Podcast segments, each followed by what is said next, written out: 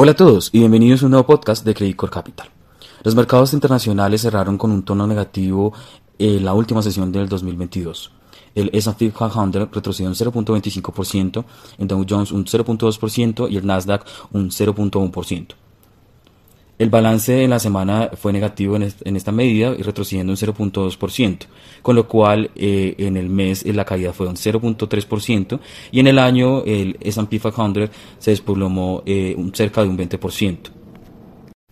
Contrario a esto, se destacó el avance del petróleo Brent de 3.8% el año pasado, lo cual obedeció en gran medida a la reducción del suministro a causa del conflicto bélico entre Rusia y Ucrania y logró sortear eh, de alguna forma el debilitamiento de la demanda por las políticas anti-COVID en China y los temores por una posible recesión.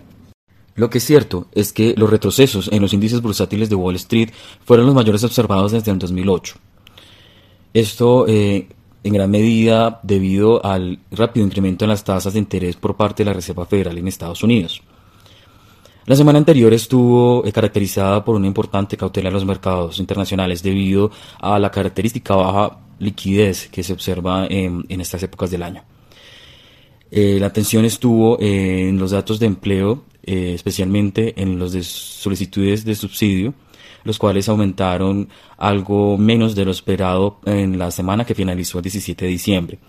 Esto sumado a una revisión al alza del PIB en el tercer trimestre eh, desde el 2.9% interanual a un 3.2% final, eh, generó una perspectiva de que la economía de este país sería algo más fuerte de lo que se pensaba anteriormente, confirmando eh, en alguna forma en que la Reserva Federal deberá seguir incrementando, ajustando su política monetaria para eh, reducir la fortaleza económica de este país y reducir el avance de la inflación.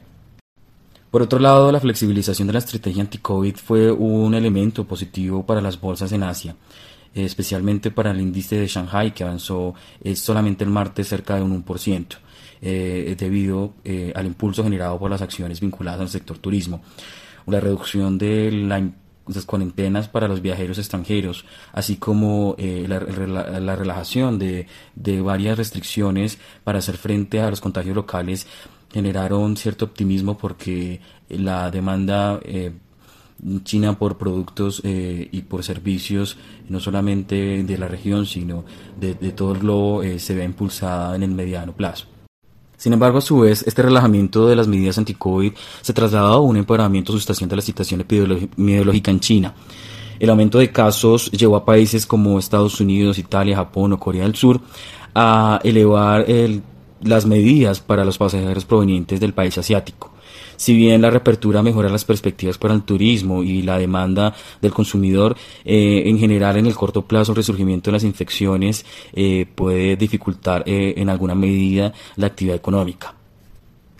Con todo, aunque como señalamos Wall Street cerró el viernes con retrocesos, el índice de Shanghai avanzó un 0.5% el viernes y en Europa el, índice de Eurostock 50 aumentó un 1.2%. Por su parte, el título del Tesoro se situó en un nivel de 3.83%, lo que implica una valorización con una reducción de 4 puntos básicos, mientras el índice de XY ha vuelto a retomar su tendencia de valorización frente a las principales monedas. Lo anterior eh, vuelve a sugerir que si bien eh, posibles datos de debilitamiento en el mercado laboral eh, que se puedan observar eh, en las próximas jornadas puedan ser bienvenidos por parte eh, de los mercados, así como datos que sugieran una desaceleración importante de la inflación. es cierto que los esfuerzos de la Reserva Federal por enfriar la economía deberían continuar.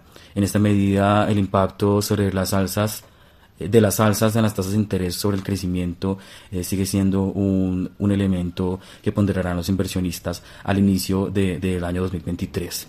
A lo anterior se le suman las advertencias por parte del FMI de que este año eh, será mucho más complejo y desafiante que el 2022 debido a que las tres principales economías del mundo, Estados Unidos, la Unión Europea y China, se están desacelerando de manera simultánea. Esta perspectiva ha sido confirmada eh, en los primeros días del año con la publicación de los PMI de las principales economías como Alemania, Reino Unido y China, los cuales mostraron nuevos retrocesos, especialmente en el subíndice de pedidos para la exportación. Esta caída de la demanda fue uno de los elementos que explica también eh, el, retroceso en Wall Street en la primera jornada bursátil de 2023, en donde nombres como Tesla y Apple eh, fueron los principales lastres eh, debido justamente a ese debilitamiento de la demanda y recortes en la producción debido a la ola de COVID en China, la cual, como señalamos, ha generado una reapertura caótica de la economía. En lo que ha señalado el presidente Xi Jinping es el ingreso a una nueva fase. Para el resto de la semana, los inversionistas estarán pendientes el miércoles a la publicación de las minutas de la última reunión de la Reserva Federal. En diciembre, el Banco Central decidió incrementar en 50 puntos básicos su tasa de interés tras haber realizado cuatro alzas consecutivas de 75 puntos básicos. La evaluación que, se, que pueda haber tenido los miembros de la Junta en torno al comportamiento de la inflación será clave. El indicador favorito del emisor el PCE eh, sin alimentos de energía subió un 4.7% en noviembre en línea con lo esperado, y, pero por debajo del 5% del mes anterior. En general, eh, esto contrasta, como, como habíamos indicado, con indicadores del mercado laboral aún relativamente robustos frente a la expectativa del mercado de un debilitamiento más temprano.